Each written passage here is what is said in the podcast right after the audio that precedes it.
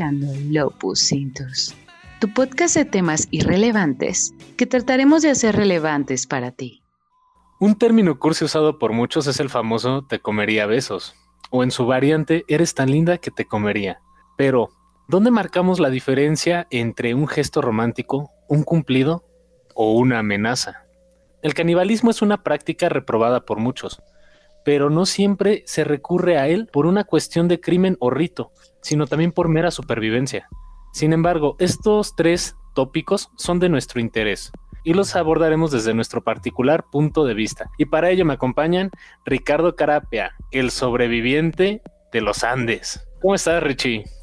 ¿Qué tal? ¿Qué tal aquí? Tengo, tengo antojo porque hace frío, pero no hubo ningún avionazo. También nos acompaña Alfredo Jiménez, el oso antófago. Hola, ¿qué tal? ¿Cómo están todos? Yo la verdad me volveré vegano después de esto. Qué bueno que lo comentas, Oso, porque también nuestra invitada de hoy y alguien que ya nos ha acompañado en podcasts anteriores, Geraldine Salinas, la Master Chef de Lo Verde. ¿Cómo estás, JJ? ¿Qué tal? ¿Cómo están? gusto de volver a estar aquí con ustedes y con este tema tan extraño. Pero me alegra que el oso se va a volver vegano. y su servidor y amigo, Alberto Polina, el caníbal de la jauría. Las opiniones vertidas en el presente podcast son con fines de entretenimiento. Te invitamos a sacar tus propias conclusiones. Antes de comenzar el podcast, me gustaría agradecer a toda nuestra querida jauría porque votaron por este tema y vienen otros temas igual de interesantes como estos, los cuales vamos a someter a votación. Sin embargo, también queremos hacer la aclaración, al estudiar este tema es uno de esos temas complicados que en algún momento te pasan factura porque la información está media densa. Y JJ nos va a ayudar a aclimatar un poquito la situación, compartiéndonos algunas deliciosas recetas veganas, en lo que nosotros vamos contándole los datos sobre casos de canibalismo. Pero para esto vamos a definir qué es el canibalismo. Bueno, es la práctica de comer carne humana. Esta mórbida situación se puede dar por diferentes factores, pero es condenada en gran parte del mundo por su práctica sadista y que también hace alusión a un crimen. La primera parte que vamos a abordar es el canibalismo por necesidad y para eso le cedo los micrófonos a Ricardo Carapia. Vas, amigo. Gracias por, pues sí, efectivamente ha habido diferentes casos de canibalismo por necesidad. Tal vez el que más ubicamos nosotros es el caso de los Andes, que ocurrió en 1972, cuando un grupo de rugby uruguayo quedó varado tras estrellarse su avión en estas montañas. Los supervivientes permanecieron atrapados durante 70 días y tuvieron que comerse a los compañeros fallecidos en el accidente para sobrevivir. De los 70 pasajeros, solo sobrevivieron 16. En este caso, aquellos que recurrieron al canibalismo. Pusieron reglas, como por ejemplo, no podían comerse a un familiar o amigo, tampoco a una mujer, y el frío de la zona ayudó a que los cuerpos se conservaran por más tiempo. Esto es famoso por una película, pero bueno, hasta eso es el más civilizado dentro de lo que podemos ver. Porque tenemos también el caso de Jamestown, durante la época de las colonias europeas en América, una pequeña provincia llamada Jamestown, con más de 300 habitantes, fue azotada por uno de los inviernos más crudos que se pudiera esperar. Las cosas se complicaron y cuando esta pequeña aldea fue atacada por la tribu de los Powhatan, al poco tiempo su líder John Smith los abandonó para irse a casar con Pocahontas. No, no, no. Los abandonó para regresar a Inglaterra con la promesa de traer suministros cosa que nunca hizo. Tras el asedio de la tribu y la falta de alimentos, los perros, gatos y alimañas del pueblo comenzaron a desaparecer. Al poco tiempo la gente comenzó a cocinar su ropa y zapatos que estuvieron hechas de piel, pero la cosa escaló drásticamente cuando se quedaron sin recursos, por lo que decidieron desenterrar a sus muertos recientes para alimentarse de ellos. Ese suministro de alimento duró poco, un hombre asesinó a su esposa embarazada y se alimentó de ella. Aunque en un principio este hombre fue juzgado y sentenciado a la horca, les vendió la idea a los pobladores de recurrir a esta práctica. Al final solo quedaron 60 personas con vida. Y en el lugar de los hechos, los historiadores encontraron el cráneo de una joven de 14 años con signos de haber sido canibalizada y realizaron la reconstrucción facial de la misma. También tenemos la expedición Franklin. Esta expedición guió dos barcos a través del estrecho de Victoria, por el norte de Canadá, cerca de las islas del Rey Guillermo. La expedición contaba con 168 hombres que buscaban una nueva ruta comercial más ágil.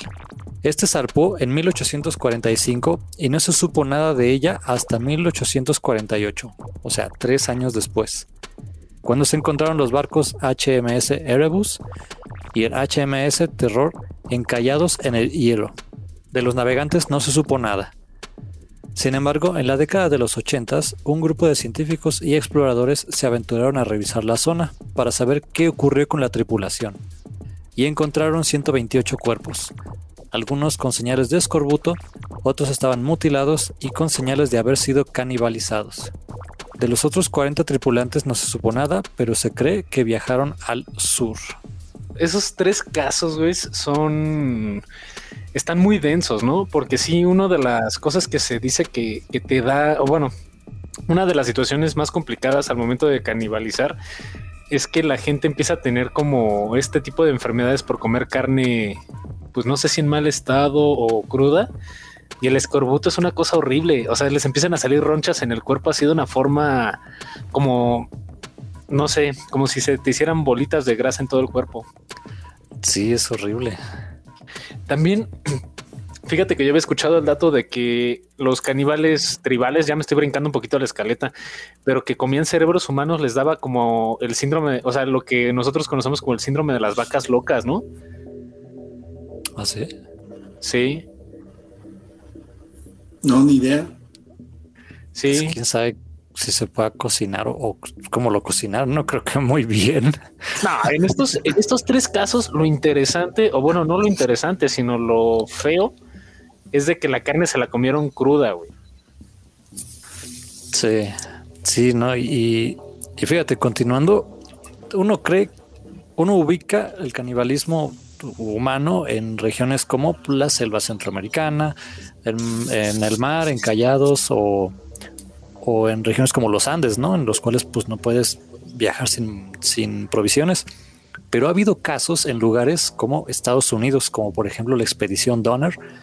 Fue una expedición de pioneros estadounidenses liderados por George Donner y James F. Reed, que al tratar de llegar a California atravesando el actual estado de Utah, se vieron atrapados en la Sierra Nevada durante el invierno de 1846 a 1847. Este fracaso se dio por la combinación de una serie de contratiempos, errores, una ruta nueva no explorada, condiciones del terreno, pocas provisiones y lo más interesante, disputas internas. Algo hay entre el frío y el canibalismo, güey. que se conserva la carne, es más fácil recurrir al canibalismo con frío. El canibalismo se dio después de que en noviembre de 1846 la expedición quedó atrapada cerca del lago Truckee, ahora se llama lago Donner. Un grupo de ellos siguió a pie para pedir rescate a California, pero llegaron hasta cuatro meses después. De los 87 miembros, solamente 48 sobrevivieron, la mayoría tras haber consumido a los muertos para sobrevivir. Condiciones extremas. Pero, ¿qué tenemos por ahí para quitarnos el mal sabor de boca de cadáver? ¿En qué momento entran las recetas? Ok, bueno, para quitarnos el mal sabor de boca, les traigo mejor un guarache de nopal. ¿Qué tal les parece? Con dos nopalitos medianos, asaditos, bien, bien asaditos, le van a poner humus, se ubican al humus, es el garbanzo molido. Le ponemos un poquito de queso vegano. Esto puede ser a base de papa, de almendra, de nuez de la India. Le ponemos frijolitos. y ya, nada más. Lo puedes acompañar igual con lechuguita, si quieres, y tomate. Nada de Le podemos colocar tocino. tocino, un poco de queso. Ay, salsita, sí, salsita. Chingos de salsa. No, no, no, carne, no. Estás, viendo, eso. Ahí lo tienen, querida Jauría. Si ustedes están. ¿no? vamos a hacer la jauría vegana. El día de hoy somos la jauría vegana. Ahí lo tienen. Si ustedes están sintiendo, ah, pues para nuestros compas que están en el norte, que le están pasando de la fregada con esta helada, si están ahí este, entre amigos, a punto de, así sintiendo un frío horrible y como que dicen, no, si ando, si ando cocinando a mi compa en, una, en un fogón. No, a lo mejor te son unos nopalitos, un guarachito, un guarachito de nopal. Sí, sí, está esperando invitar a su vecino, nada más le diga que vaya bien rasuradito y bañado. que, se, bañe. Dices, no, vecino, bañese acá y le pasas en lugar de una barra de jabón un jitomate para que se talle. Que se vaya adobando.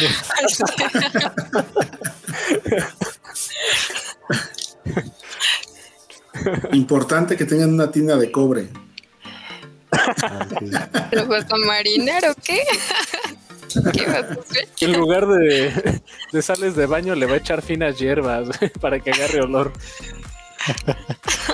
No, no, pero fíjate, estos, estos que estamos empezando, que son por necesidad, sí está bien cabrón. Y sí hay una relación como muy estrecha entre el frío y el canibalismo. Ahorita en estos casos que nos ha platicado Richie. ¿Por qué? Porque sí, nunca nos hemos preguntado cómo va a ser el suministro de alimento. O sea, si te pierdes en una selva, a huevo vas a encontrar hasta plantas para comer si te pierdes en un desierto, este, hay ciertos cactuses que se pueden ingerir o ciertas cosas que puedes llegar a comer, hasta lagartijas de campo si quieres. Pero en el hielo, en la tundra, es donde creo que hay menos especies, o más bien no hay especies animales, y por eso se da esta práctica. Ah, sí, pero fíjate que hay cierto tipo de selvas en las que no es tan fácil, güey. Estaba viendo un pedacito de esto, de este programa, todo, está todo horrible el programa, pero lo estaba viendo ¿Supervivencia al desnudo? ¿Sí lo has visto el del Discovery? Sí. Bueno, que están, están en, encuerados y van a la selva para simular condiciones tipo así primitivas. Y generalmente en África. Entonces, eh, pero pues no me acuerdo cuál vi. Pero en uno había más animales y en otro no había nada. O sea, había puras plantas, pero, pero pocas eran comestibles. Creo que era la sabana venezolana. Y no había nada que comer, güey. Se les fue con Es culpa de Nicolás Maduro, cabrón. ese, programa es vamos a, meter a un grupo de 12 millennials a sobrevivir en la selva. Güey, no pueden sobrevivir en la puta ciudad, no pueden encontrar un trabajo, los mandas a la selva. No sean hijos de puta, güey. Nuestra generación sigue creyendo que la carne viene del supermercado, que ya viene empacada y en charolas y los mandas a una selva, dices, no seas cabrón. Se comieron al, burrito sabanero, ¿no? Pobrecito. Eh, sigamos con los casos. Ahora sí tenemos culpables. Culpables. El primero es una ballena. Este fue el incidente del Essex. Eh, quizá esta historia les sea familiar por la novela de Herman Melville, publicada en 1956, la famosa Moby Dick. Es la historia de un barco ballenero que tras ser atacados por un cachalote fue volcado y posteriormente hundido por la embestida de este animal, dejando a los marineros a su suerte en dos botes salvavidas. Los 21 tripulantes que sobrevivieron lograron remar hasta la isla Henderson, pero con tan mala suerte que esa isla no tenía alimento que ofrecer. Los marineros optaron por hacer un sorteo de muerte, para que el perdedor sirviera como alimento para los demás. Tres meses después de este incidente, solo siete sobrevivientes fueron rescatados y se juraron jamás hablar de lo ocurrido, hasta que Thomas Nickerson rompió el secreto para inspirar la novela de Herman Melville. Lo que te iba a decir, ¿quién fue el, soplón? ¿Quién cantó? Güey, pero no me imagino la situación de sacar un sorteo, güey. Si, si nos pasara la jauría a nosotros, güey, ahí estaríamos, perdón, Richie, no mames, ¿Sabes bien, güey? Sabes delicioso, güey, perdóname. Oye, y media hora después, tengo hambre. güey, acabamos de matar a Richie. ¿Y de postre? no, de postre. la culpa le da hambre. la, eh, si, no quiere, si no han leído el libro y la neta les da un poco de pereza leer, hay una película de esta novela que se llama El corazón del mar, protagonizada por Cillian Murphy y Chris Hemsworth, que habla exactamente de lo mismo. Ah, Para que sepan es Thor. Thor. Ah, también sabes quién sale? Tom Holland. Ese de espantapájaros y Thor. Entonces ahí van a poder ver Spider-Man, a Thor y a los espantapájaros de, de Batman. Están musculosos. Y seguro de un gordito que es el que se come. No, güey. Se comen a los más flacos, por eso nada más sobrevivieron seis de los siete de los 21, güey. Bien, pues llevemos esto a gran escala. Y también uno de los casos más sonados y más terribles fue el asedio de Leningrado. Este asedio duró más de 900 días. Durante ese tiempo, 800.000 personas, un tercio de la población total de la ciudad, murieron de hambre, sin contar a los otros miles de refugiados. Leningrado era una ciudad clave para los invasores alemanes, esto en el marco de la Segunda Guerra Mundial, cuando los alemanes invadieron la Unión Soviética. Eh, Leningrado poseía decenas de fábricas y su ubicación era ideal para planificar la dominación del resto de este país. Primero les cortaron la comunicación por tren, luego bombardearon sus almacenes, lo cual trajo una crisis alimentaria. Al año de haber comenzado el asedio y luego de haber matado y consumido a todos sus animales, incluyendo a sus mascotas, se dieron los primeros reportes de canibalismo. Se trataba de grupos de sujetos desesperados que asesinaban personas para luego realizar hamburguesas de carne humana, muchas veces intercambiándolos por otros alimentos. En diciembre de 1942, fíjense, 1942, la NKVD arrestó a 2.105 caníbales agrupándolos en dos categorías, comedores de cadáveres y comedores de personas. Estos últimos se les distinguía de los otros porque habían asesinado a sus víctimas. Solo el 2% de los arrestados poseía antecedentes criminales. ¿Por qué, los, ¿Por qué las mascotas, hijos de puta? Cómanse entre ustedes, cabrones. Ah, no, sí, ¿verdad? Perdón. Sí, pero sí, bueno, si vas a hacer este caníbal que sea con estilo, ya ves, son hamburguesas, cabrón. Güey, la cosa va a escalar horriblemente, cabrón. La cosa va, se va a poner todavía peor. Ah, fíjense, tenemos dos casos más, pero vamos a tratarlo como uno para volver a quitarnos el mal sabor de boca. Eh, hubo casos similares en lo que fue Ucrania y China, esto por, por hambrunas. Al igual que en Leningrado, la desesperación por el hambre llevó a que ciertas personas mataran a los más jóvenes de sus familias para alimentar a los mayores, o a matarse entre familias para vales de comida o raciones. Es por esto que cuando alguien dice que es que el capitalismo no funciona, es como... Mm, eh, el, capitalismo no ha causado este hambrunas. bueno, no tantas. Sí. No tan visibles. Pero otra vez vámonos a la Unión Soviética con el caso tal vez más extremo que fue la tragedia de Nasino.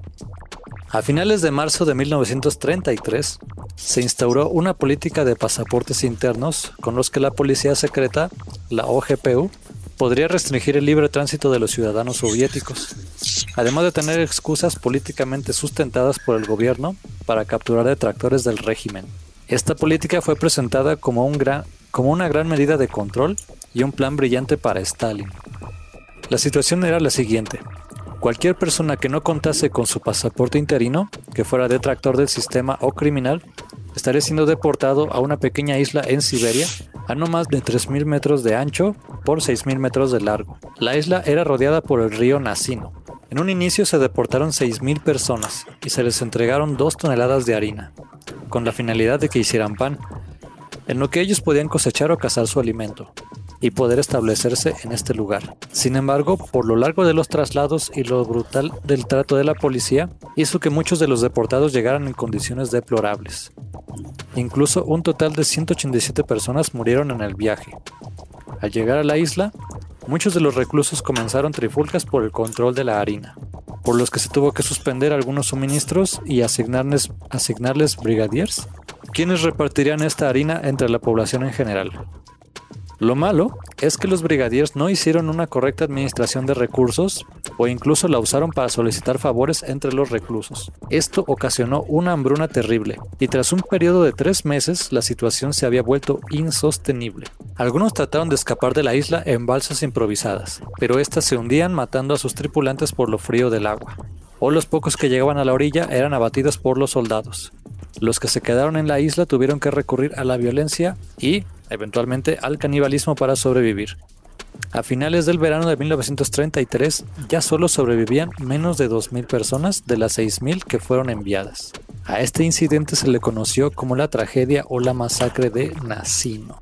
Si ustedes buscan fotos, perdón, antes del comentario, es una isla de unos cuantos metros cuadrados llena de árboles y estaban ahí encerrados y no podían pues nadar por lo frío o por las balas y en plena Unión Soviética. Es como. O por lo frío de la bala o la pura bala fría. ¡Zum, zum, zum!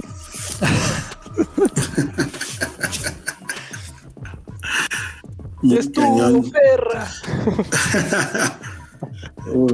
ya se me quitaron las ganas de comer carne. Yo creo que necesité una receta más. ¿Qué te parece, Oso? Un huevo de tofu. Es decir, un no huevo. Este se elabora con cebolla, jitomate, eh, pimiento morrón verde. Todo lo vas a sofreír. Y por el otro lado vas a comprar una barrita de tofu. Le vas a poner sal de mar, le vas a poner cúrcuma. Lo vas a mezclar bien, bien, bien. Hasta que la cúrcuma pinte totalmente el tofu. Se lo vas a agregar a la mezcla de la cebollita, el pimiento, el jitomate y te va a quedar tu no huevo a la mexicana bien rico y sin culpa, Soso. Nada de carne. Hacer tofu a la mexicana. Tofu a la mexicana. Sobre todo sin, culpa de comerte algún amigo. no mames, estaba bien rico Beto, güey, lo extraño.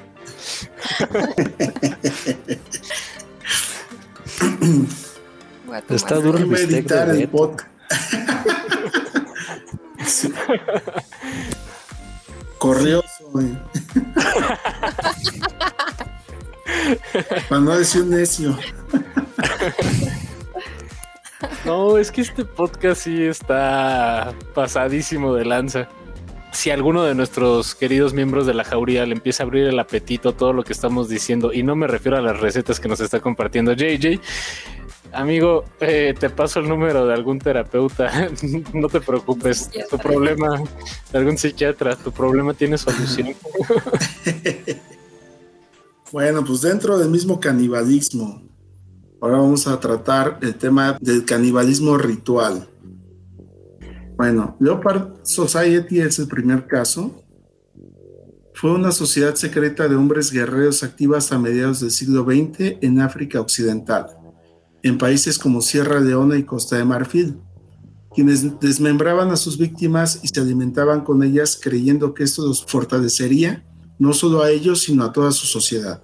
El siguiente tema es Korowai, un pueblo indígena de alrededor de 3.000 habitantes que habita al sureste de Papúa Nueva Guinea. Son aparentemente los únicos que mantienen aún en la actualidad la práctica del canibalismo para la tribu Korowai, quienes hasta la década de 1970 no tuvieron conocimiento de la existencia de otros humanos, excepto ellos mismos, el canibalismo es un ritual vinculado a la venganza. Ellos creen en la existencia de un demonio llamado Kakua, y cuando uno de los miembros de la tribu muere inesperadamente, le adjudican el asesinato del mencionado Kakua algo no muy diferente si se quiere adjudicar las muertes a Dios, lo que es más frecuente en nuestra sociedad. Los Korowai, sin embargo, deciden tomar venganza contra el demonio Kakua, bajo la convicción de que al comer el cuerpo del fallecido, se están comiendo al demonio asesino. Aunque esto nos parezca fascinante y espeluznante a la vez, se dice que es una práctica que está cayendo en desuso incluso entre los Korowai a medida que cada vez más miembros de la tribu van teniendo contacto con personas de otras culturas y con, con el mundo exterior. Está cabrón el demonio. Yo decía, cada vez que conocen a gente vegana, pues dejan de ser caníbales. el siguiente caso es Pero, pero esto está bien zafado, güey. A mi pariente se le metió el demonio. Y la única forma de, de salvarlo, vamos a comérnoslo. Ay, pero acabamos de comer abuela la semana pasada, güey. Aguanta tantito. Y esa sí estaba corriosa acá. Pero la, pero la sopa estuvo buena. Porque gallina vieja.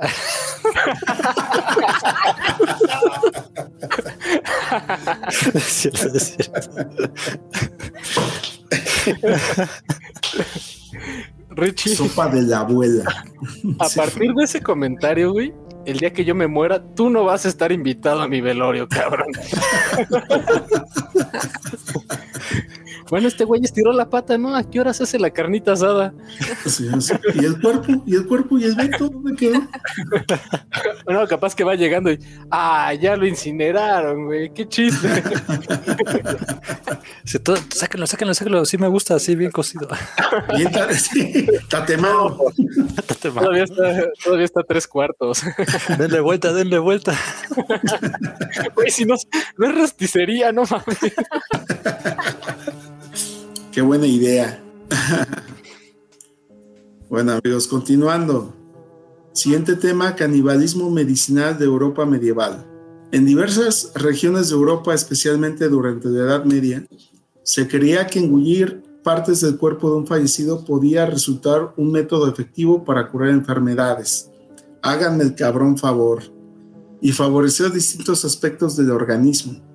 De hecho, es así como puede explicarse el habitual saqueo de los cementerios de aquellas regiones. Por aquellos tiempos, cuando la gente no solo buscaba objetos y prendas valiosos, sino que robaba huesos y trozos de carne humana para fabricar medicamentos y ungüentos terapéuticos. A los países germánicos se atribuye la costumbre de beber sangre humana de las personas ejecutadas para mejorar la circulación. Así los verdugos solían venderla y la gente se apresuraba a comprarla para beberla fresca, como se recomendaba, o para fabricar conservas en forma de mermeladas o ungüentos. Chingao, y ahorita no quieren que vendamos marihuana. Eran otros tiempos, Oso, eran otros tiempos. También se indicaba el consumo de trozos de cráneo humano pulverizados en, el- en alcohol. Ya oíste, Richie, por si para cuando la resta para el Beto, cabrón. Como cura para el dolor de cabeza o la ingesta de testículos para aumentar la potencia sexual. Ahí sí no hagas caso. Muchas momias egipcias No, a mí nada más tómame el cráneo. Muchas momias egipcias fueron robadas para ser vendidas a boticarios y farmacias europeas, que empleaban sus partes como ingredientes de múltiples remedios. Si bien este tipo de práctica caníbal fue disminuyendo a medida que el tiempo pasó, especialmente a partir del siglo XVIII, el uso de momias, por ejemplo, continuó hasta principios del siglo XX. Ah, cabrón. Y todavía en el siglo XX, ¿no? Con la mataviejitas, no sé qué hacía con los cuerpos, esta cabrona. Sí, eh, no, no, la mataviejitas no era, hasta donde sé, no era caníbal. No fue caníbal, güey. Pero aquí lo interesante es la relación entre, oye, me duele la cabeza. Ah, pues consumo un trozo de cráneo humano. Ahí lo, lo mueles, lo disuelves en agua y te tomas el agüita. Del cráneo de la abuela. Oye, pero la abuela no está muerta. Entonces quédate con tu dolor de cabeza, cabrón. Entonces, ¿quién es esta? Entonces, ¿qué saca el cráneo? No, ma. Pobre abuela. ¿Sabes a mí qué me sorprende? Ah, que, por ejemplo, Pitágoras calculó el- el dia- el- la circunferencia de la Tierra así usando como pues, el principio, ¿no? Por la sombra de un palito y que... da- bueno, esos principios, ¿no? Matemáticos. Le dolió la cabeza y después fue a desenterrar un cuerpo. Es como, es neta. ¿Cómo pueden... el- en esos tiempos, ¿cómo podían haber? Ya, ya se sabía de Júpiter y así Galileo ya lo sabía y desenterraban muertos, comer testículos. ¿Qué rayos? ¿Cómo podían Pues- convivir dos cosas así juntas? Segui- siguen conviviendo, ya ves un caldito de murciélago, este, Y, güey, no, Piel de pangolín, ¿no? no estamos, no estamos nada lejos de lo que pasaba en la época medieval. Pero a ver cómo estuvo eso. Pitágoras calculó la Tierra por un palito. ¿Cómo estuvo? Bueno, yo, yo no lo sé bien porque soy diseñador. No le hagas caso. Se echó un palito, entonces puedes enterrar. ¡Ay, qué redonda está la Tierra! Sí, se echó un palito, estaba de muy buen humor, entonces ya se dio cuenta que la tier- tierra era redonda. Pero le valió la pena la, la desenterrada. No, más bien está enterrada, güey. Ay, no. No, es que hay, hay, hay conocimiento. Es que ya ves que el principio de Pitágoras es eso, ¿no? Que, que calculan este, en la distancia. Bueno, es triangulación, pues vamos. A cuadrada menos B cuadrada, C cuadrada. El caso es que alguien griego calculó el diámetro de la Tierra, o no me acuerdo si la circunferencia. Eso lo podemos googlear. Se los vamos a dejar en la descripción. Julio César hizo el calendario solar. O sea, hubo muchos avances en la antigüedad que tú dices, ¿sabe qué día es hoy? ¿Y cómo es que este conocimiento que lo sacaron observando las estrellas convivía con este conocimiento que es una basofia, ¿no? Bueno, a mí me, me- me- me llama mucho la atención, pero Ahí que te va. sigamos. Ahí te va otro dato. En esta era tenemos a Phil deGrasse Tyson, que es uno de los más grandes astrónomos. Es grande el señor, no a la altura de Carl Sagan, pero es una persona bastante influyente en el mundo de la astronomía. Y en el, en el mismo planeta, pero del otro hemisferio, tenemos a un chino que se comió un murciélago, güey. Entonces tenemos gente eh, excesivamente brillante y otra excesivamente pendeja. ¿Te pueden poner un bip ahí?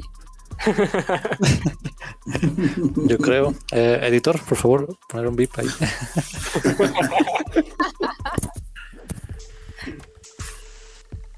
Muy cabrón todo este tema.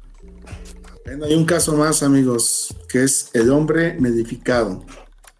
La medificación humana, mencionada a veces como hombre de miel, es un supuesto proceso realizado en la antigüedad con el fin de obtener una sustancia medicinal resultante de la disolución de un cadáver humano en miel. En Arabia, algunos ancianos que se encontraban cerca de la muerte se sometían a este proceso de momificación en miel. ¿Quién es el más ruco? Ah, yo, ¿verdad? No, entonces ahí muere. Este proceso difiere de una simple donación, pues está presente la connotación de autosacrificio. El proceso de medificación debería empezar antes de la muerte. El donante dejaba de ingerir otro alimento diferente al de la miel, llegando incluso a bañarse en la sustancia. Poco después, sus heces e incluso su sudor, de acuerdo con la leyenda, consistirán en miel. Cuando esta dieta resultaba fatal, me imagino que por la falta de azúcar, el cuerpo del donante sería depositado en un profundo sarcófago de piedra sumergido en miel. Después de algo más de un siglo, el cadáver se habría disuelto en la miel, produciendo una especie de sustancia medicinal capaz de curar un gran número de enfermedades. Este preparado sería destinado a venderse en mercadillos a alto precio. O sea, Chingaderas. Jalea humana. O sea, llegas en la mañana, sacas tu pan tostado, güey, le das una embarradita. Mamá, ¿por qué la miel está como de color rojo? Cállate y trágatelo. Como- ¿tienes por ahí una receta que nos ¿Con miel? con miel? No, con miel no, porque pues, Pregunta, ¿la miel es vegana o no? No. Miel de agave, hay miel de maguey, pero de abeja no. La de abeja no es vegana. Nada, nada. Y la maple, no.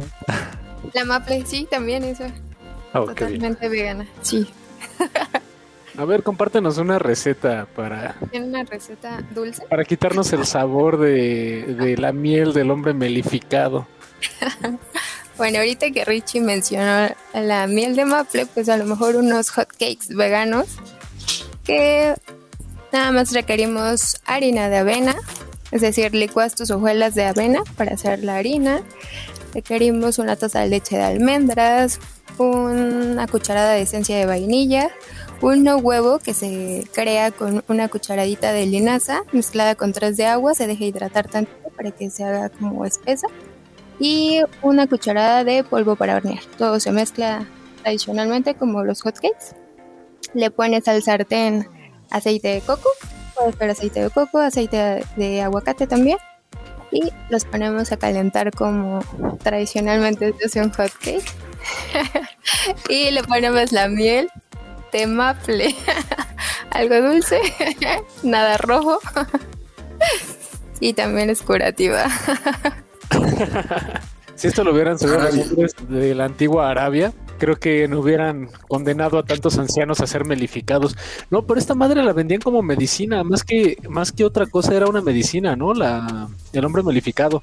Está muy interesante la historia del hombre melificado, porque dicen que esa práctica había lugares en, en Arabia, sobre todo muy cerca de cuevas, muy alejadas de la ciudad, donde la gente iba a comprar frascos donde haz de cuenta que estaba así una mano, bueno, no una mano normal, sino ya es un esqueleto de mano, este bañado. o sea, en los frascos de miel, ¿no? Pues es correcto, ajá, para que veas que era de hombre melificado, y de eso. ¿Algunos de ustedes les dieron aceite de hígado de bacalao cuando estaban niños para que, que A mí sí, me tocó. Un pedazo de hígado también ahí para que sepa que, es bueno. Ah, ah, sí.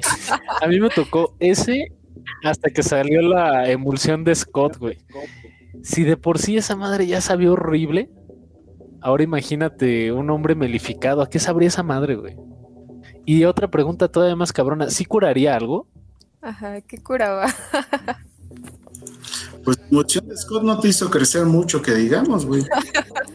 No, pero eso es por otra situación. A mí en lugar de darme danonino me dieron chiquitín, güey. ¿Sabes qué? No, no puedo volver a ver la, la miel maple Aunt Jemima.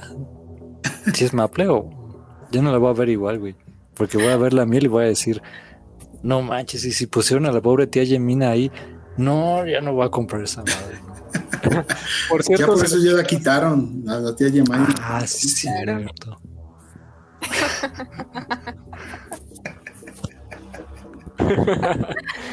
que le dieron así como, ten, tómate esta plantita. ¿Qué es? Menta. ¿Y, me van a malificar? Sí, así vamos a sacar broncolina. ¡Qué buena idea, acá! Y pum, papá, vendemos broncolina natural, cabrón. Me hubieras hecho rico en esa época. Sí, güey. Nací muy tarde.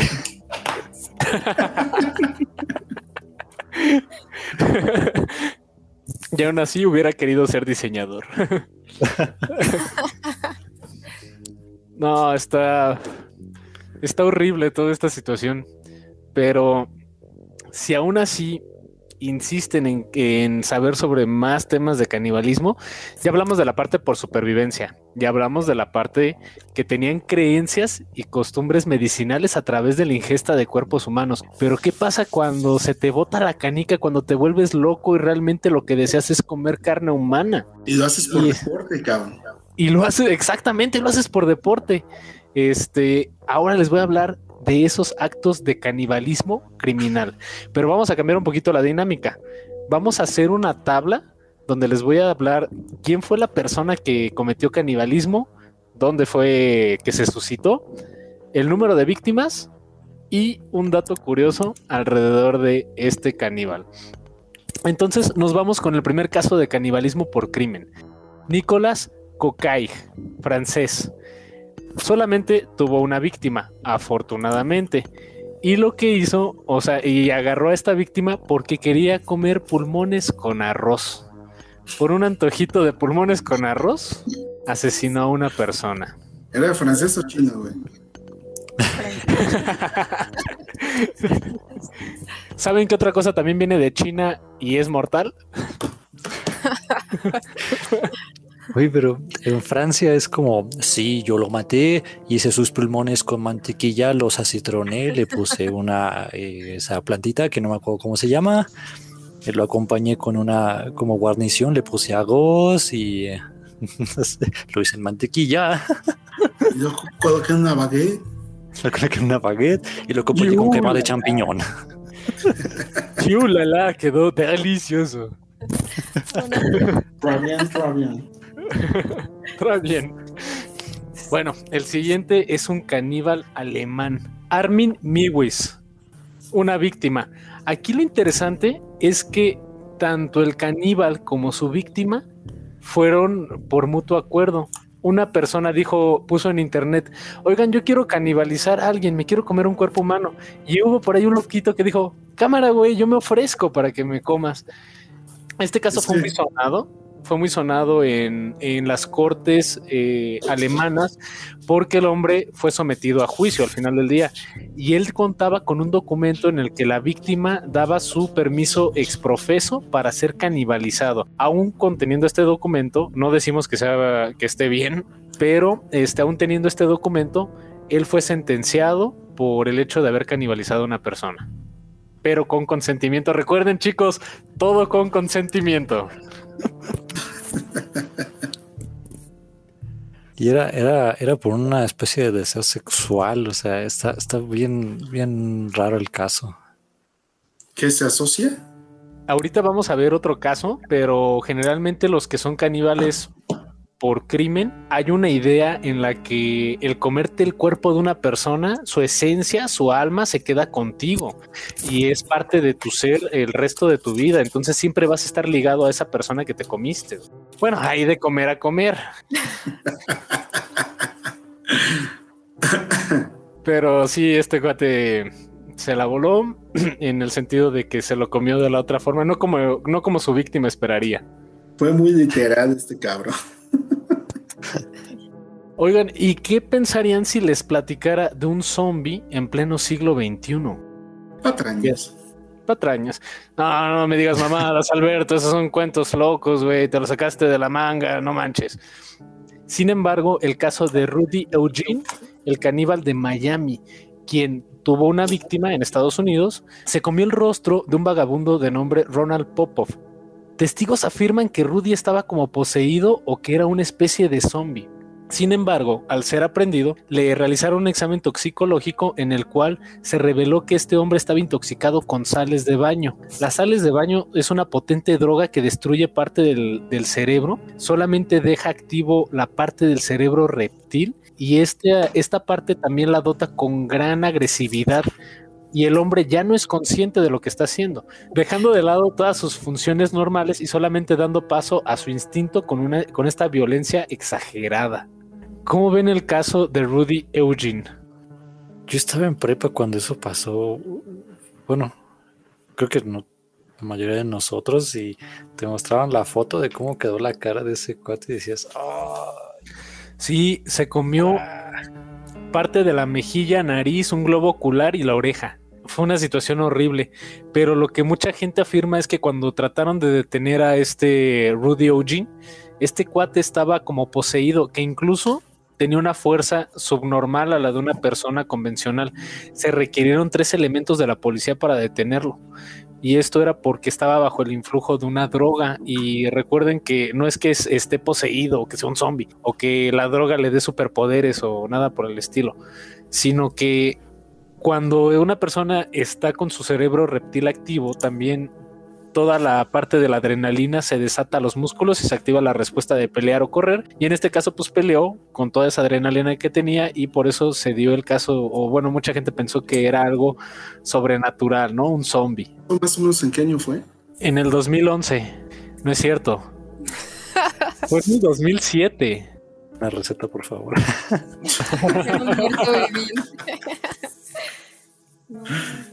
Qué fuerte. Uh, la, la.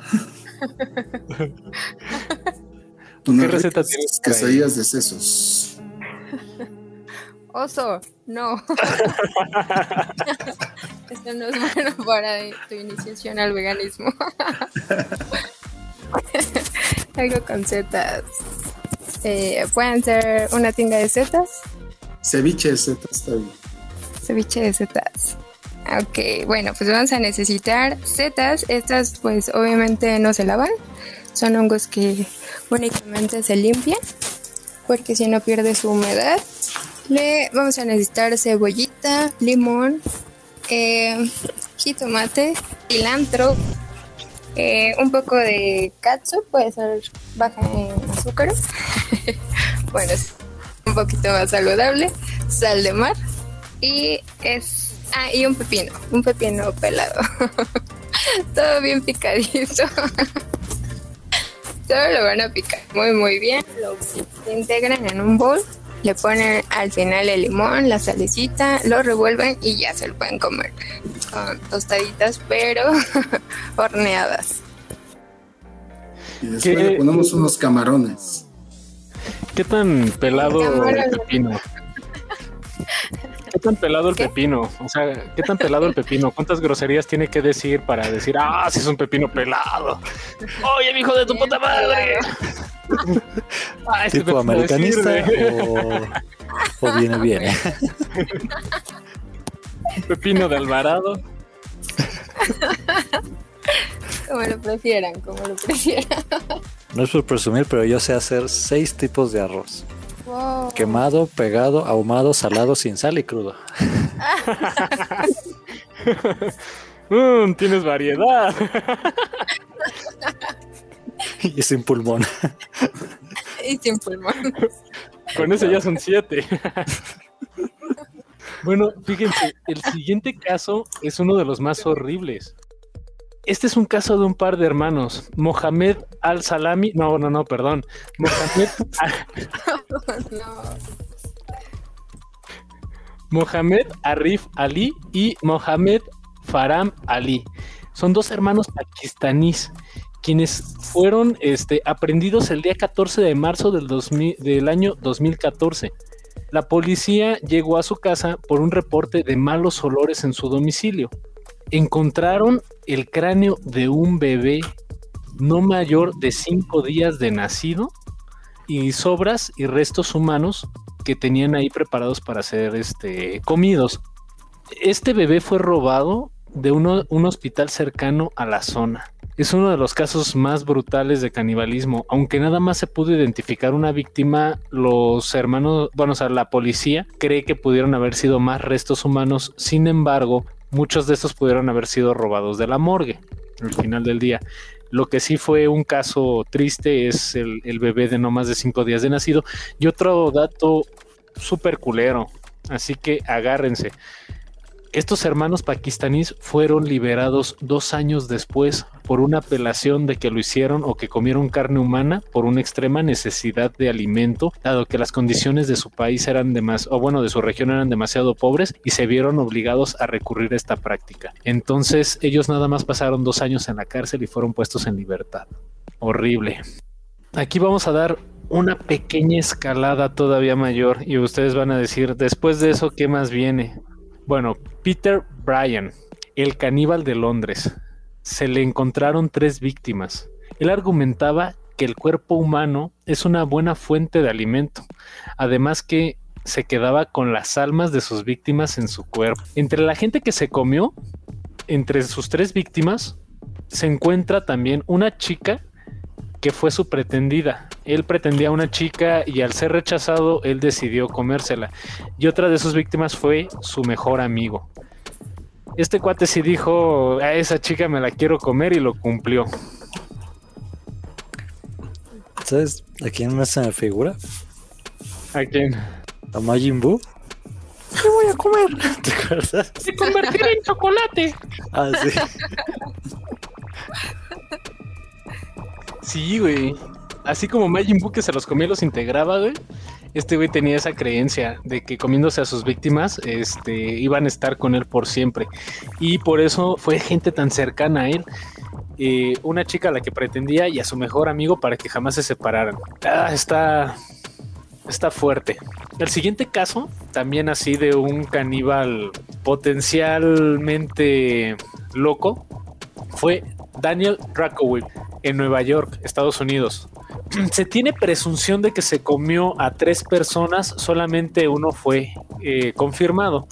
A este cuate lo agarraron y lo aprendieron eh, cuando estaba hirviendo la cabeza de una de sus víctimas para hacer ropa. ¿Y qué? ¿De qué talla o qué hizo pantalones? era sopa, era sopa. este, era sopa, sí. Ya, ríanse.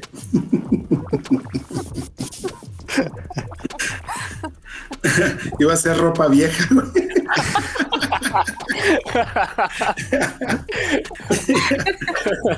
Eso era lo que quería decir, nada más que ustedes me interrumpieron.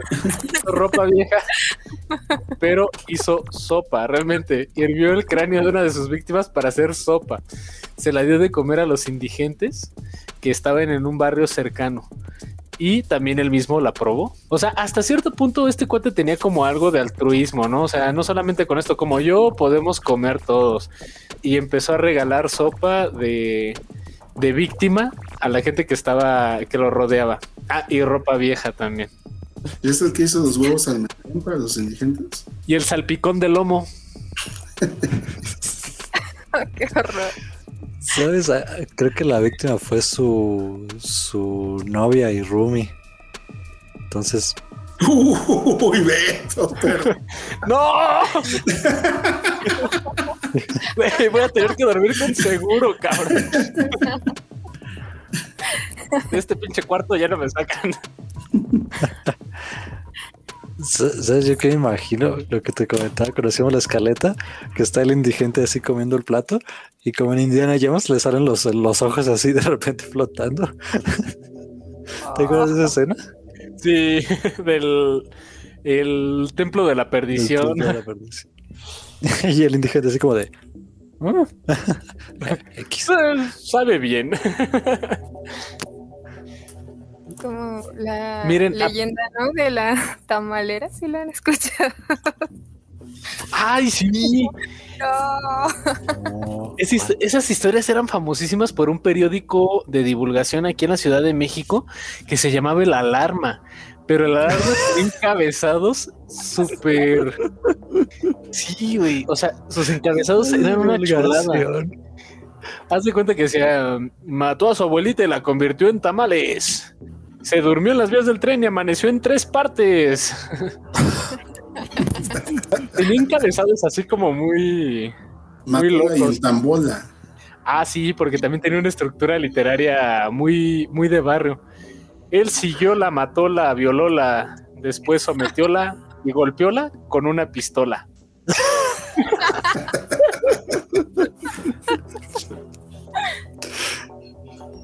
Sí. ¿Cómo conjugaban los verbos los de la alarma? A ver, amigos redactores de la alarma. La violó, la siguió, la mató, la golpeó, la Con una pistoleó. Con una pistoló.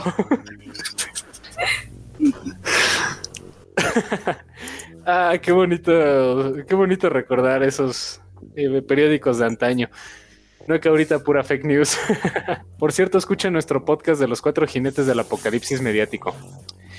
Este, vamos a pasar a los pesos pesados, pero antes de entrar en materia, vamos a suavizar la situación con un bonito platillo de cocina vegana. ¿Qué les parece la idea? Ya te estás convenciendo más, oso, de ser vegano. Yo veo tu cara. Sí, un poco, un poco. Me están gustando las, las recetas. Los voy a acompañar nada más con tocino y queso manchego. Nada de eso. Nada de tamalito. Con carne humana. Eh, A ver, ¿cómo, ¿qué se cómo podríamos cambiar? ¿Cómo podríamos cambiar los tamales de carne humana, los tamales de abuelita, por tamales veganos? El relleno. Bueno, es que de por sí la, la masa tendría que ser manteca vegetal, si existe. No es manteca de puerco. Tendría que ser manteca vegetal, eh, harina. no sé, nunca he hecho tamales, pero Y Pero carne, no sé, carne de abuelita, porque es vegetal. Oye, ¿en qué condición murió la abuela? Sí. O betabel también. ya es vetado. Sí. Entonces sí, sí es vegano. Sí es vegano.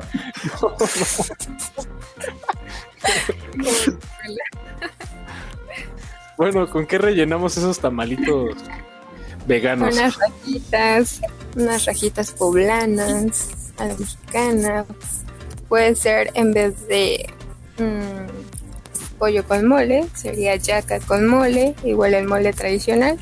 La yaca deshebrada, igual preparada, puede ser con champiñones en salsa verde. y, o algo más dulce como zarzamora con queso vegano, obviamente. de cacao. Excelente. Así, ahí lo tienen, querida Jauría. Ya no tienen que convertir a su abuelita en tamales. Tienen un sinfín de, de ricas opciones, eh, todas veganas. Bueno, nuestro siguiente caníbal. Ahorita nada más hemos hablado de casos extranjeros, pero aquí en México hubo uno de los caníbales más prolíficos en la, en la cuestión de crimen. Juan Carlos y Patricia N. Bueno, es que es Juan Carlos N y Patricia N, la pareja de Catepec, Estado de México. Se les contó un total de seis víctimas. Una pareja mexicana de Catepec que engañaba a sus víctimas para llevarlas a su casa y así abusar sexualmente de ellas para después asesinarlas y finalmente canibalizarlas. Esta pareja fue descubierta cuando trasladaban un torso humano en una carriola de bebé. Es una de las historias más cañonas porque esta pareja se, estima que eh, era Patricia la que llevaba a las víctimas a la casa, entonces se las presentaba a Juan Carlos. Juan Carlos las violaba mientras Patricia se llevaba, porque, porque tenían hijos, esta pareja tenían hijos. Patricia se llevaba a los niños, esperaban a Juan Carlos fuera de la casa, cuando terminaba de violarlos la avisaba. Eh, le avisaba a Patricia para que llevara a, para que regresaran a la casa y comenzaban a prepararlas y con cuerpos humanos alimentaban a sus hijos. Hijos de... Sí, mira, entre sus víctimas también se cuenta que una de las cuestiones, o sea, todas son este lamentables o bueno, sí, todas son lamentables. Pero hubo el caso de una chica que era adicta a los solventes entonces, esta mujer era, no estaba en condiciones de calle, pero sí tenía problemas fuertes de adicciones y drogadicción. Entonces, a ella fue una de las primeras que mataron, pero lo que no sabían es de que esta mujer tenía una hija, una hija de 14 años. Después convencieron a la hija de ir a la casa y se comieron a esta, a esta chavilla. O sea, se comieron a madre e hija la forma en que las atrajeron fueron ofreciéndoles trabajos de ama de casa para hacer labores de aseo y cuando ellas accedieron, pues encontraron su destino fatal. Ah, pero querían hablar de canibalismo, ¿verdad, querida Jauría? Aquí lo tienen. cliente lo que pida, cliente lo que pida. por eso mejor no trabajo, chingado.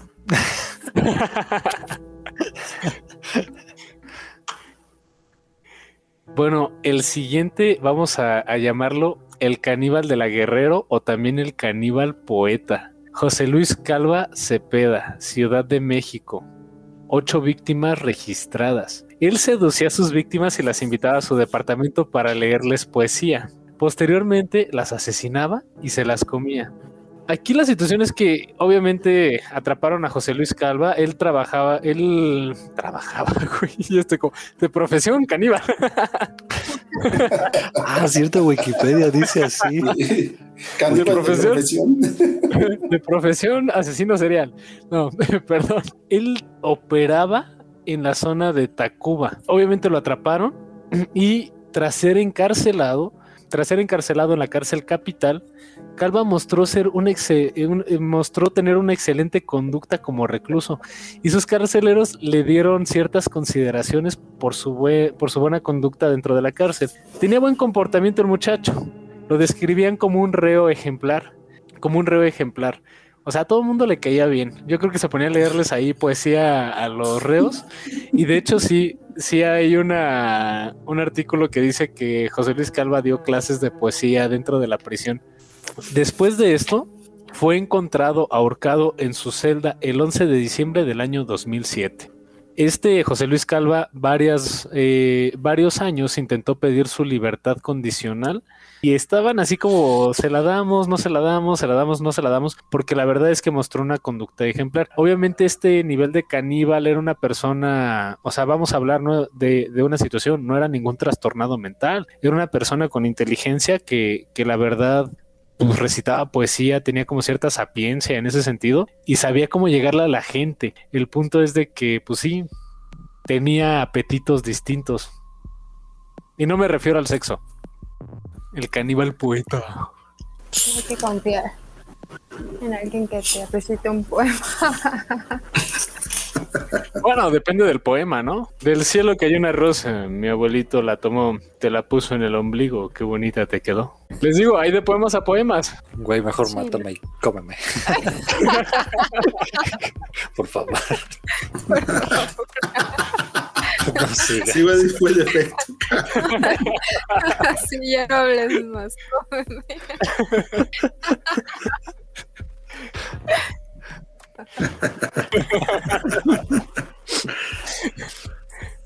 o capaz que neta era muy buen poeta y las chicas le decían, ay, quiero que me comas toda. Y él lo malinterpretó. Y se lo cumplió. sí, literal. Bueno, la siguiente es una pareja rusa. Natalia Bakshiva y Dimitri Bakshiv. Hasta suena como que eran hermanos, Bakshiva y Bakshiv. Era una pareja rusa. Su total de víctimas fueron 30. Esta pareja, sí, ya estamos ahorita en los pesos pesados, Richie. O sea, es, no tenían ni siquiera una limitación para la cantidad o el conteo de víctimas que, que llegaron a generar. Pasaron 20 años consumiendo carne humana.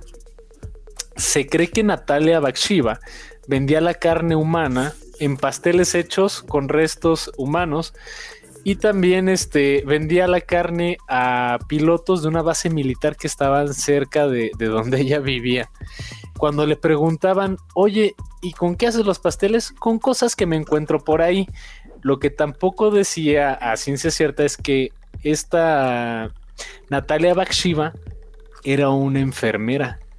Por ende tenía también acceso a morgues pero dentro no solamente consumían restos de cuerpos, de cuerpos ya de gente que había muerto, sino también se cree que pudieron haber este, asesinado personas para generar este tipo de alimentos. No manches, 20 años. Fíjate que por ahí el oso sacó una, eh, hace rato el dato de en cuánto tiempo se podría consumir en un promedio la carne humana. Un cuerpo, ¿no? Un cuerpo pensando que una persona promedio puede pesar unos 70 kilos más o menos, quitemos todo el tema de los huesos y las vísceras, porque muchas veces no consumimos las vísceras porque no nos gustan. Entonces, después de esto logramos una masa de carne de 45 kilogramos. Esos 45 kilogramos, si los dividimos en porciones, precisamente de 250 gramos cada vez que preparamos algún platillo, nos da un total de 180 platillos por persona. Por lo tal, esto les duraría para esta pareja tres meses de comida constante, multiplicado por 30. Entonces son tres meses que multiplicados por 30 nos da un total de 90 meses. 90 entre 12 es un total de 7.5 años. Eso quiere decir que sí se comieron las vísceras.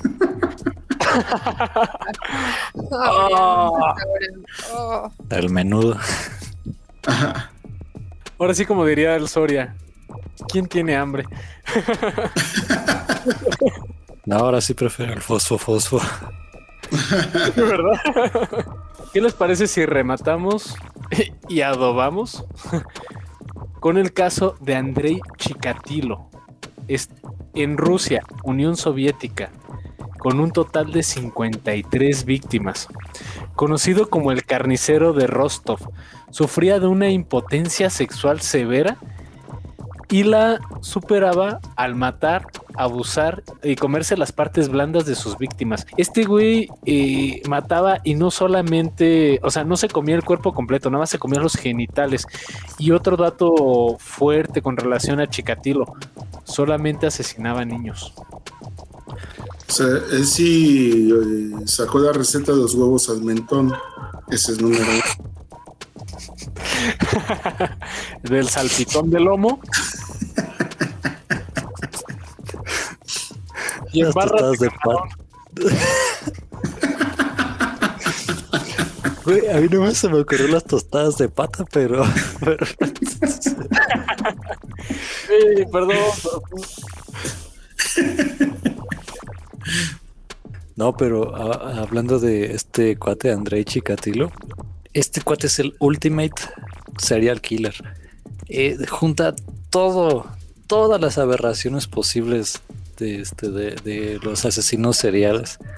Abuso a menores, violación, sodomía, impotencia. Tenía una, una identidad doble. eh, predación sexual y esta forma de, de canibalismo tan, tan burda, ¿no? O sea, de se iba directo a, lo que le provocaba lo que le provocaba placer. No, no, está. Entonces, hasta leer el artículo en Wikipedia es como de, oh, no, por Dios, no. Ese cuate este, es un caso así en sí. Y yo no sé de otro, de otro asesino serial que tenga 53 víctimas. Sí. Fue, fue bastante prolífico este Chikatilo. Pero fíjate, ahorita que tocaste el tema de, de los niños, o bueno, de las 53 víctimas infantiles, eh, los asesinos seriales generalmente tienden a relacionar el homicidio con el sexo. Y hay, por, hay un factor que se llama emasculación. La emasculación es cuando ellos sienten que pierden el poder o el control sobre una situación. Y la forma en que Chikatilo decía que, o bueno, eh, fue tan prolífico es porque él sabía que podía controlar y dominar a menores de edad. Entonces eh, superaba su emasculación a través de someter, sodomizar, asesinar y devorar a menores de edad. Yo sé que nuestra querida Jauría no es un dato que quisiera conocer o que le interesara saber con relación al canibalismo, pero vamos, ustedes pidieron el tema.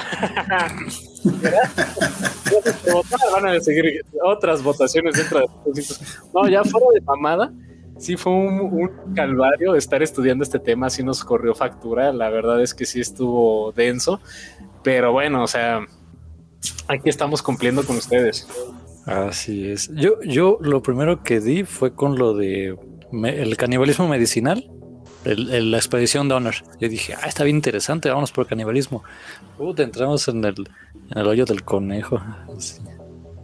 A la de Chikatilo fue lo más así que dices, ay, no, por Dios, Sí. no. Ahorita nada más les estamos ofreciendo un pequeño fragmento de lo que fue el caso de Andrei Chikatilo. La verdad es que si ustedes desean, gustan o tienen el interés o el morbo conocer más sobre este caso, los invitamos a que lean los artículos de Wikipedia y este y fuentes adicionales.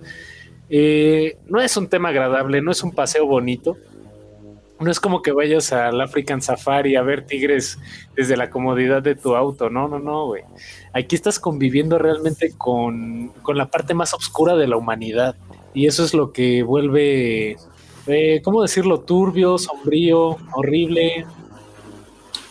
Sí, dentro de las recomendaciones dejaremos ahí algunas películas que también estuvimos viendo. Oh, sí. Y bueno, pues realmente digo, hay unas que son muy gráficas que realmente pues te dejan todo friqueado, ¿no? De todo lo que sucede, de cómo tratan a las víctimas y pues al final pues cómo las matan y canibalizan, ¿no? Entonces no es nada agradable desde mi particular punto de vista, ¿no? Pero bueno, ya hicimos la investigación para poder presentarles a ustedes. Nota. Después de ver dos o tres películas sobre el tema, por lo menos me aventé seis guácaras después de ver toda esa situación. Oye, ¿quieres palomitas? No, no mames, güey, no. Con Pero chile no menos. Menos, güey, se ve rojo. Pero bueno, por ahí podemos quitarnos esta imagen horrible con una bonita receta de cocina vegana. Sí, totalmente. Vamos a pensar en un platillo que yo creo que les gusta a la mayoría. Una hamburguesa fuera de lentejas. El oso. ¿Oso? ¿Te estoy convenciendo? ¿Sí, oso? ¿Eh? Ser vegano. ya perdimos saludo. bueno, esta receta es muy sencilla. Únicamente necesitamos una taza de lentejas cocidas, necesitamos cebolla picada, ajo picado, sal, pimienta y media taza de harina de avena, que como ya les había dicho, es moler nada más las hojuelas. Lo vamos a mezclar todo muy bien. Vamos a machacar las lentejas. Vamos a hacer esta especie de hamburguesa. Iba a decir de carne de hamburguesa, pero es eh, la forma que tiene la hamburguesa, que son como... No, ahorita no nos hables de carne. No nos hables de carne. Y se puede poner en un pan bimbo. Es accidentalmente vegano. No es el más saludable, pero sí es accidentalmente vegano. Y ya lo pueden acompañar con veganesa o mayonesa vegana. Y con lechuguita, jitomate. Si le quieren poner mostaza, también le pueden poner mostaza. Y ya. Y la- unas tiras de tocino. Ándale eso. No, suena muy bien. hawaiana con jamón y piña. Oye, sí es cierto. ¿Hay alguna variante vegana del jamón? Sí, sí hay este, pues está hecho a base de soya o de gluten y sí, no sabe propiamente a jamón, pero es tipo jamón. Chorizo también, salchicha también. Ahí lo tienen, querida Jauría. Unas deliciosas recetas de cocina vegana, acompañando este podcast de cocina ah, caníbal, accidentalmente caníbal, para quitarnos este mal sabor de boca. Bueno, cada uno de estos casos que les acabamos de mencionar da para su propio podcast. Sin embargo, pues bueno, los vamos a dejar así documentados. si ustedes este, les interesa un poquito más ahondar en este tema, eh, nosotros les abrimos la puerta eh, de los casos más famosos para que los puedan investigar. Pero es momento de pasar a nuestras conclusiones y como siempre en nuestras conclusiones va primero nuestro invitado. Gracias. Pero es que, no sé, es, controversial realmente pensar que el comer carne puede, pueda ser un remedio, incluso, bueno, como lo veíamos, ¿no? Este curativo o que fuera acercarte a las personas que más quieres, ¿no? Es como contradictorio a la vez, es como muy perverso pensarlo de esa forma. No sé cuánto tiempo pueda tardar en desaparecer un cuerpo humano y ahora pensar en 60 cuerpos. Y no, no sé, para mí sí es algo complejo este tema. ¿Qué estará pasando por la mente de una persona que decide acabar con la vida de otra y además comérselo?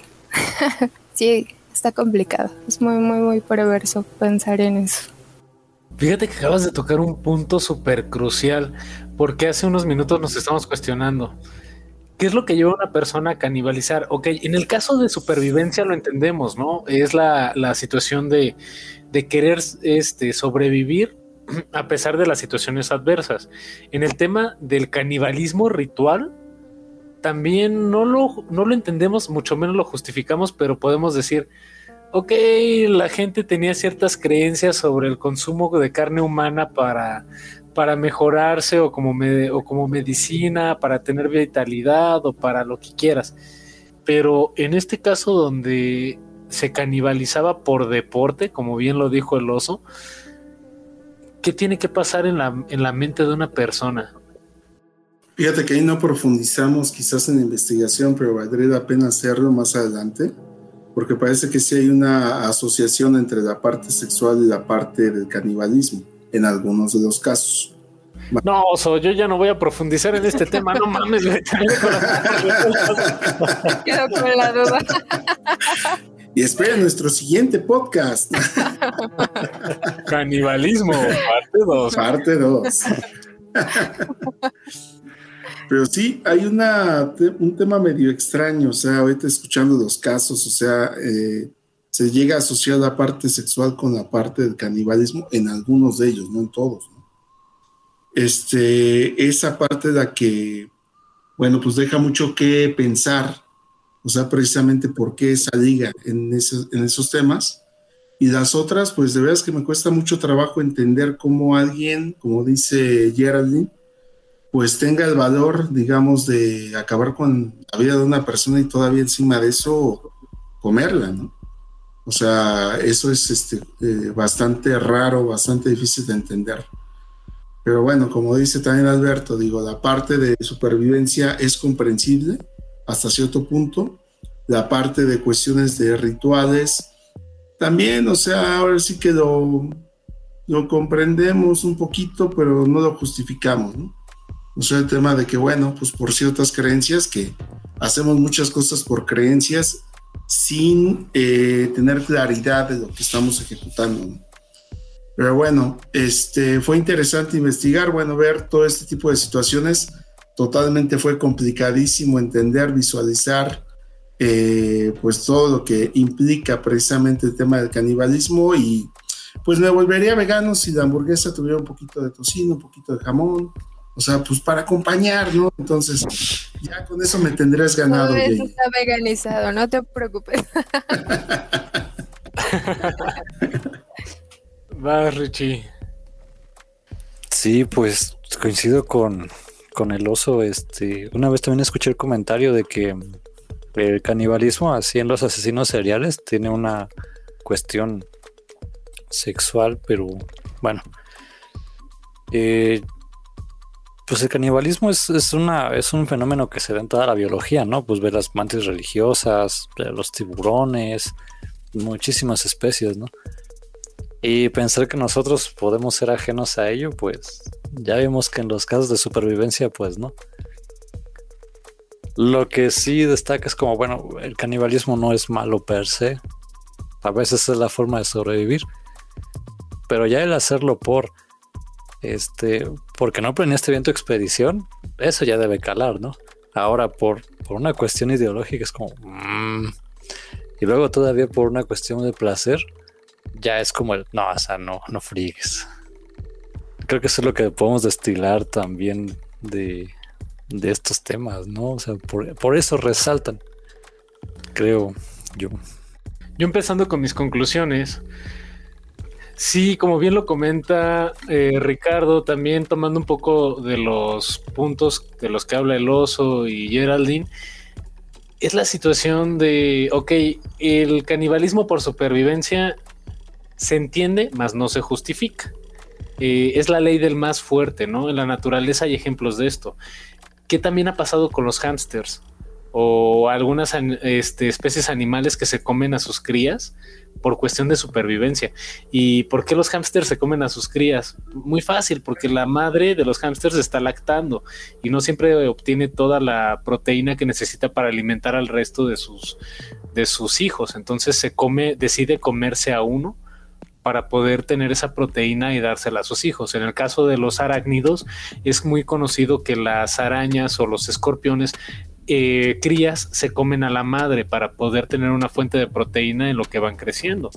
En el caso del ser humano, hemos desarrollado un sinfín de sistemas eh, de alimentación, los cuales nos permiten sobrevivir pese a las situaciones más extremas. Sin embargo, el hecho de recurrir al canibalismo, vamos a decir por supervivencia, es porque ya fue la última opción agotada. O sea, no, no encontramos otra forma de salir el recurrir a un canibalismo ritual, podemos decir, bueno, tiene connotaciones religiosas, como lo que alguna vez hablamos del tema de los aztecas, ¿no? Que hacían el pozole de, de pierna de campeón, del que ganaba los juegos de pelota, a ese se lo echaban en pozole. Dices, bueno, tiene una connotación política, religiosa y social. Nuevamente, no se justifica, pero tenía una cuestión ahí de pensamiento de la época pero el canibalismo por crimen, eh, aquí por ejemplo los casos que tocamos como el de Rudy Eugene, bueno, él estaba drogado, él estaba bajo el influjo de una droga llamada sales de baño, no era consciente de lo que hacía.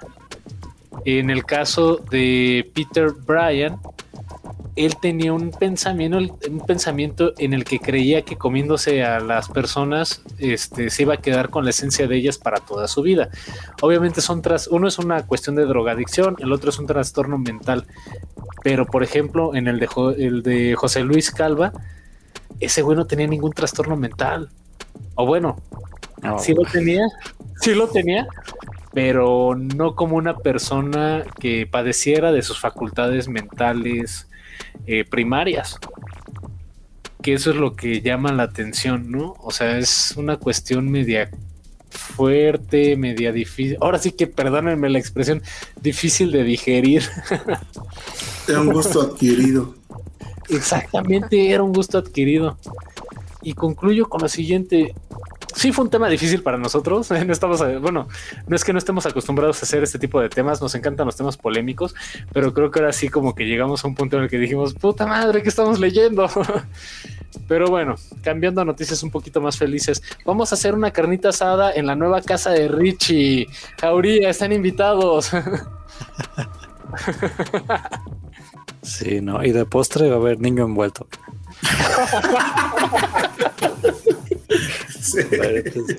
De mermelada. De...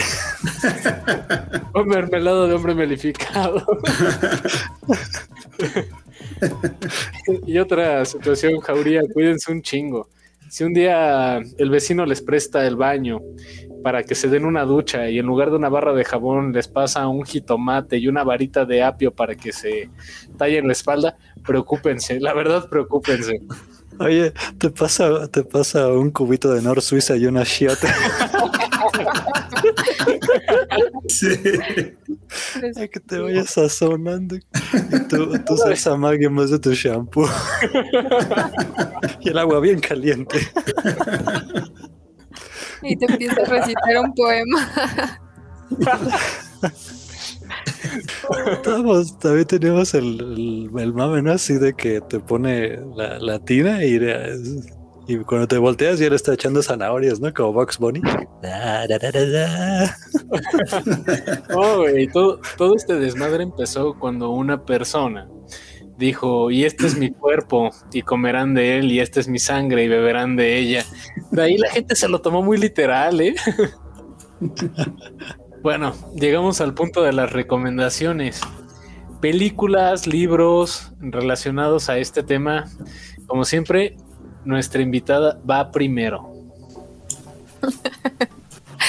bueno, yo no les voy a recomendar ninguna película, ningún libro. Yo les voy a recomendar que se vuelvan veganos.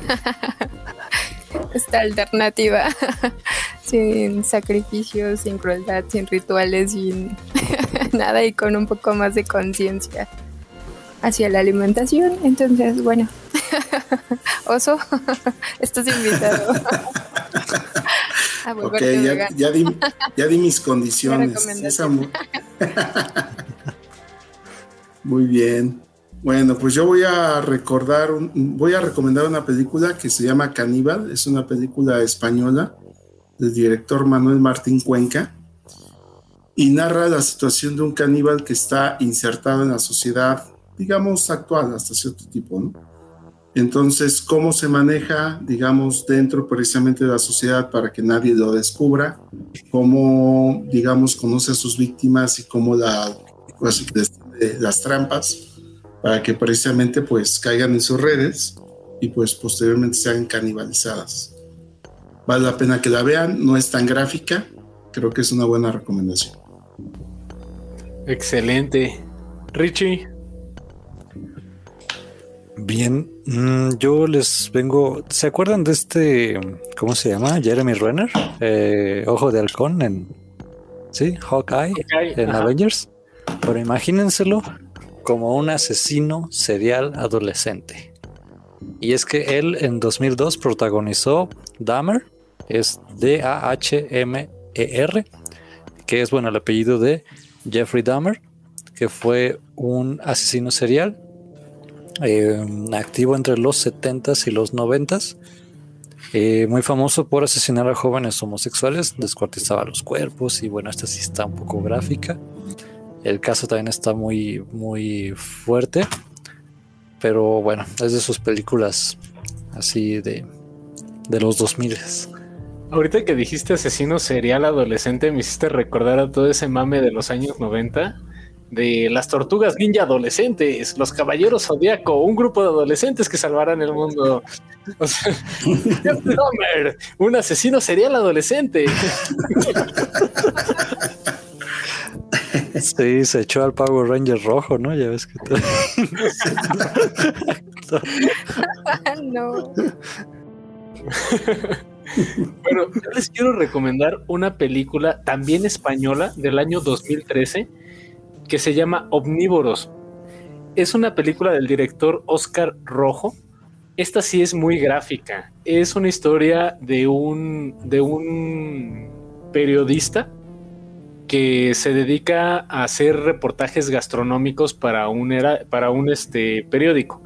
Sin embargo, un día lo, lo, invitan a una cena de gala, como, como en restaurantes exclusivos, donde solamente puedes entrar con invitación, y poco a poco va escalando en este mundo hasta que llega a un restaurante donde se sirve carne humana.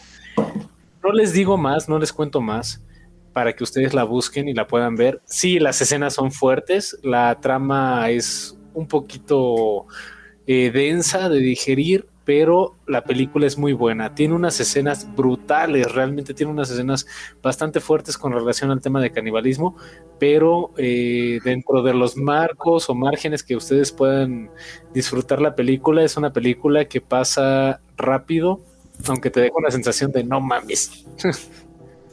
Este, vamos al tablero de avisos. Como siempre, nuestra invitada va primero. JJ, ¿tienes avisos que darnos en nuestro tablero de Lupus Intus? Avisos. Bueno, es una invitación. Porque, bueno, estamos en un proyecto que se llama Los Hijos Bastardos de la Pedagogía. Si nos quieren seguir, estamos en Facebook. Es un colectivo que se hizo con estudiantes de maestría y de doctorado de pedagogía.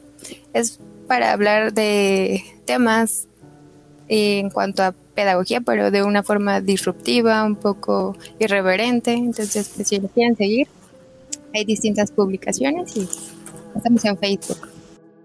Excelente.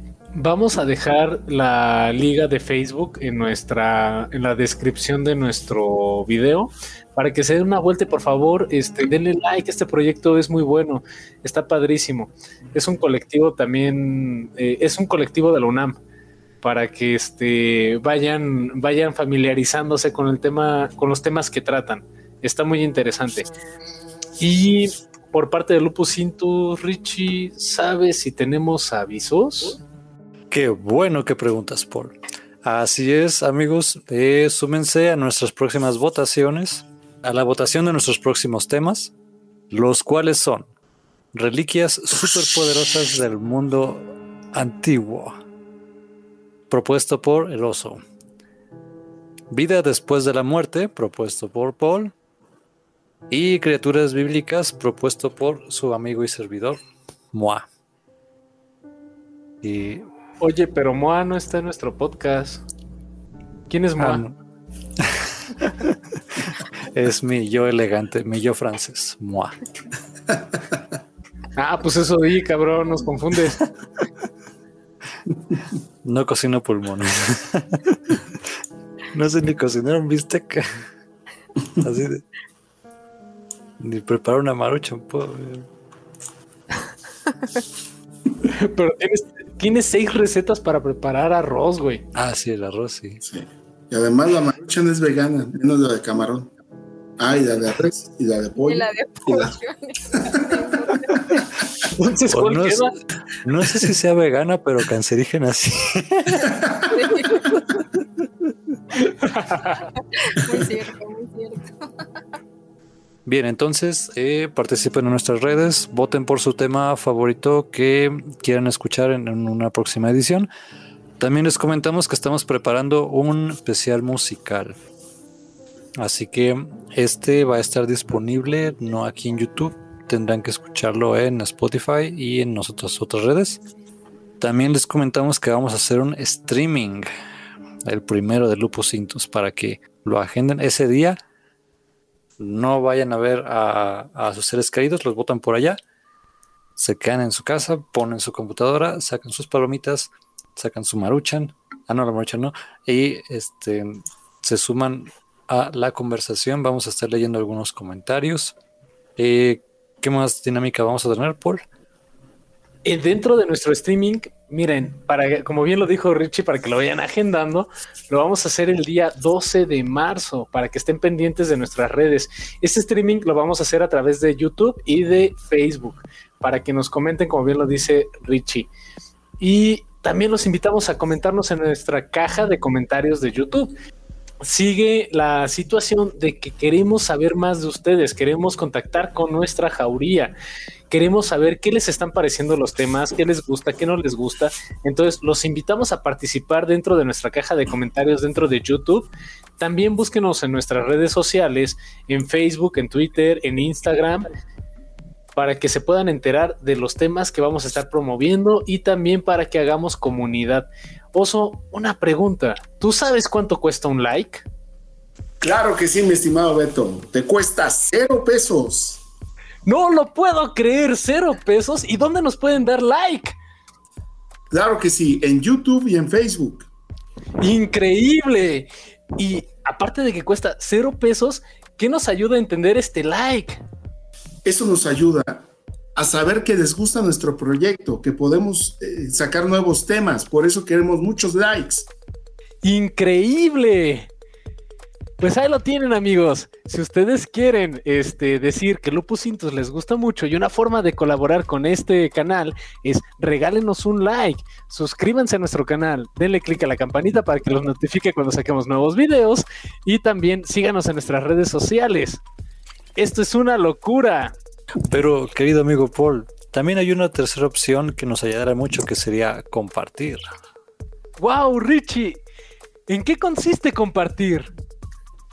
Ah, pues mire, usted ve ese botón ahí que dice compartir, pues le da clic y más personas se van a enterar de este proyecto. Ya no nomás usted ahí, todo, todo egoísta, escuchando esto con sus audífonos al lado de, de la persona en el camión va a estar escuchándonos a nosotros, también otras personas podrán escucharnos y eso nos ayudaría mucho.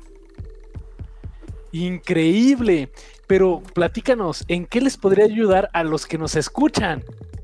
Ah, pues la gente que vea fulanito de tal compartió el podcast de Lupocintos van a decir, oh, mire qué clase, qué hombre de mundo, qué mujer, qué mujer, persona de mundo compartiendo podcast de increíble, tremenda calidad. Así es, amigos. Si ustedes quieren ser una persona altamente sofisticada, inteligente, interesante y elocuente para este mundo, deben de suscribirse a nuestro canal y darle clic en compartir. Así todo el mundo dirá, oye, ¿tú escuchas Lupus Intus? Yo también. Somos gente de mundo. ¿Escuchaste el podcast de canibalismo? Es impresionante. Y llévese gratis un paquete de tocino vegano. Ahí lo tienen, amigos. Un paquete de tocino vegano gratis. Increíble. Pues muy bien, amigos. Nos vemos en una siguiente emisión de Lupus Intus. Queremos agradecer profundamente a Geraldine Salinas, que nos acompañó en este podcast, que ha de haber sido difícil para ella hablarnos de recetas veganas mientras nosotros hablábamos de devorar carne humana. Muchas gracias, sí, fue muy complicado, pero gracias por la invitación. Y Oso, tienes que hacer las recetas, Richie también, por favor, háganlas que haremos unas con nuestros, con algunos aditamentos, aditamentos